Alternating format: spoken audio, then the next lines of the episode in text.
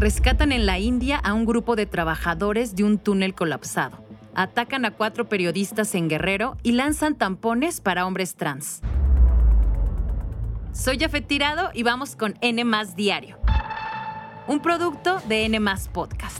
Este miércoles 29 de noviembre, en la India rescatan a 41 trabajadores que estuvieron atrapados en un túnel. Uno a uno, los 41 obreros que estuvieron atrapados en un túnel de construcción al norte de la India finalmente fueron sacados con vida este martes. Todo inició la madrugada de este 12 de noviembre cuando un deslave provocó que se derrumbara una parte del túnel, quedando todos bajo tierra. Desde ese día se llevaron a cabo complicadas labores de rescate. ¿Cómo lograron este rescate casi de película? Primero y durante varios días se analizó el terreno y los distintos escenarios para salvarlos. Y fue hasta este lunes que los equipos de rescate emplearon una polémica técnica. Se hizo una perforación a 40 metros de profundidad en el sitio donde ocurrió el derrumbe y ahí metieron un tubo de un metro de diámetro por donde lograron ingresar a los rescatistas. Without any hurdle, el tubo fue introducido con mucho cuidado y sin obstáculos. Se logró un avance y el tubo pasó. Este método un tanto rudimentario que salva a los trabajadores es llamado mineros de ratoneras. Incluso es una técnica considerada ilegal, ya que a través de estrechos y largos túneles entran las personas, incluso arriesgando la vida, ya sean labores de rescate o de trabajo. El primer trabajador que se rescató fue recibido entre aplausos y las autoridades les dieron collares de flores a los primeros que salieron. Los 41 tenaces, como ahora los llaman, se veían muy agotados.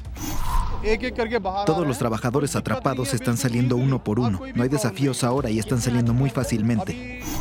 ¿Y cómo sobrevivieron? Bueno, pues fue gracias a los alimentos y el oxígeno que les estuvieron suministrando mediante tubos estrechos de acero. Después de que lograron salir, fueron trasladados a un hospital para que se revisara su estado de salud. Este túnel mide 4.5 kilómetros y es parte de la ruta de la autopista Chartham, que atraviesa parte del Himalaya. De acuerdo con medios locales, conectará varios sitios de peregrinación hindú, además de que se refieren a este como el túnel más alto del mundo y se espera que esté listo en 2025.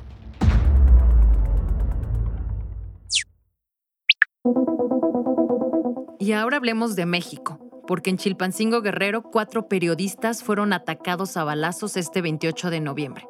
Pero, ¿cómo ocurrieron los hechos? Les cuento.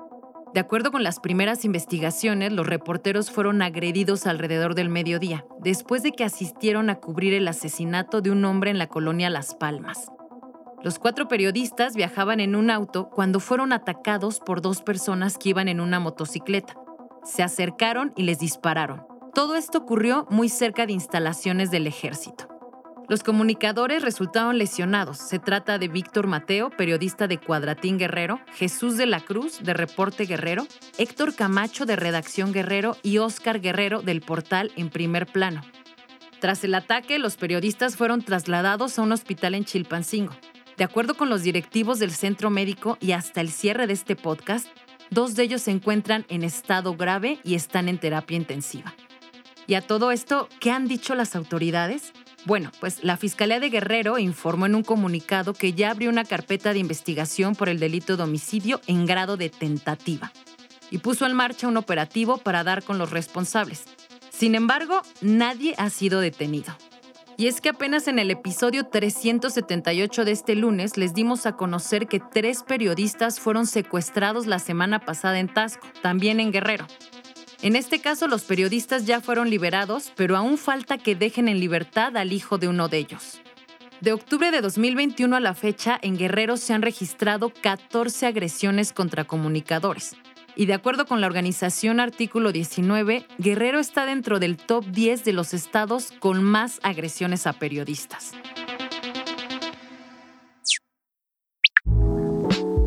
Y antes de despedirnos, la empresa finlandesa Bocoset, dedicada a la fabricación de productos de higiene, lanzó un tampón con el objetivo de ayudar a aliviar la angustia que la menstruación puede provocar a hombres transgénero y personas no binarias.